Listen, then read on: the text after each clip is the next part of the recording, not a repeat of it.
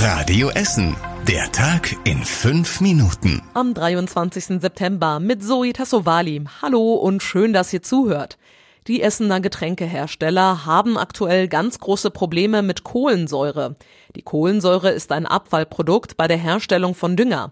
Wegen der Energiekrise gibt es aber davon deutlich weniger. Das merkt unter anderem der Chef der Schlossquelle in Borbeck, Jörg Mellis.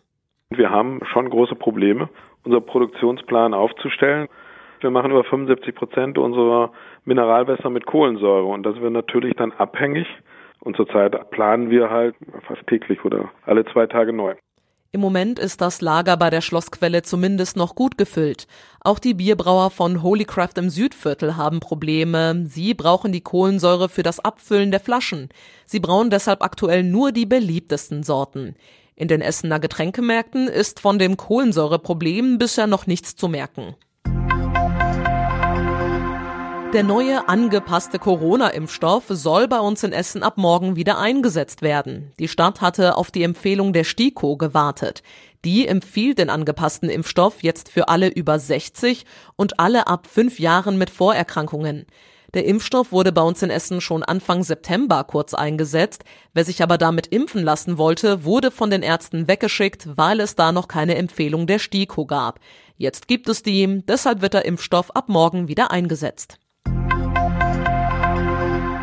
Die Essener Polizei warnt vor digitalen Hetzjagden. Aktuell verbreiten Eltern in Stoppenberg per WhatsApp Fotos und ein Video von einem älteren Mann mit grauen Haaren. Dabei steht, dass der Mann Kinder anspricht.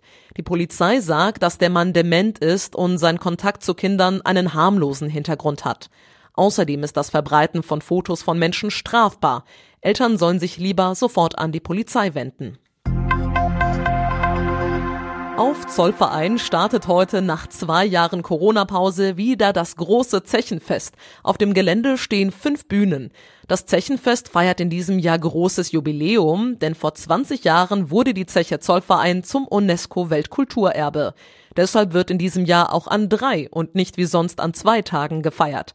Mitorganisator Johannes Maas freut sich auf die zahlreichen Künstler auf den insgesamt fünf Bühnen. Da ist eine super große Bühne äh, aufgestellt und da kommt Heino und wird von 20 Uhr an am Samstag auf der Bühne seinen Auftritt haben, vor dem äh, Feuerwerk, das anschließend ist und äh, umrahmt von vielen anderen musikalischen Highlights. Außerdem haben auf dem Fest viele Vereine und Firmen rund um Zollverein Stände. Es gibt Führungen durch die Museen und Ausstellungen auf Zollverein. Das Zechenfest geht bis Sonntag. Es ist eines der größten Feste bei uns in Essen. Im Jahr vor Corona waren rund 30.000 Menschen dabei. Zwischen Essen und Wuppertal werden ab heute rund 10 Kilometer Schiene erneuert. Das wirkt sich auch auf Pendler aus. Zwischen Steele und Wuppertal-Vohwinkel fahren bis Montag deshalb keine Züge der S9. Stattdessen werden Busse eingesetzt. Vereinzelt fahren die Busse nachts auch bis zum Essener Hauptbahnhof. Wegen der Schienenarbeiten fällt auch die S9 zwischen dem Hauptbahnhof und Wuppertal-Oberarmen aus, allerdings bis Donnerstag. Die neuen Schienen auf der Strecke kosten die Bahn fast anderthalb Millionen Euro. Alle Infos findet ihr auch nochmal zum Nachlesen auf radioessen.de. Und zum Abschluss geht's hier noch kurz um den Sport, denn das Achtelfinale im Niederrhein-Pokal steht jetzt fest. Auf die Fans wartet ein ganz spannendes Stadtderby, denn Drittligist Rot-Weiß Essen trifft auf den ETB Schwarz-Weiß Essen. RWE ist klarer Favorit bei dem Spiel.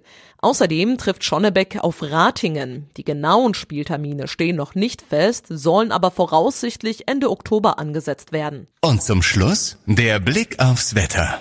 Die Wolken verdichten sich in der Nacht immer mehr und es kann auch mal leicht regnen. Es wird aber immerhin etwas milder als die letzten Nächte. Um die 11 Grad sind es. Die nächsten Nachrichten aus Essen hört ihr dann wie immer morgen früh hier bei Radio Essen, dann aber ab halb acht. Habt ein schönes Wochenende. Tschüss. Das war der Tag in fünf Minuten. Diesen und alle weiteren Radio Essen Podcasts findet ihr auf radioessen.de und überall da, wo es Podcasts gibt.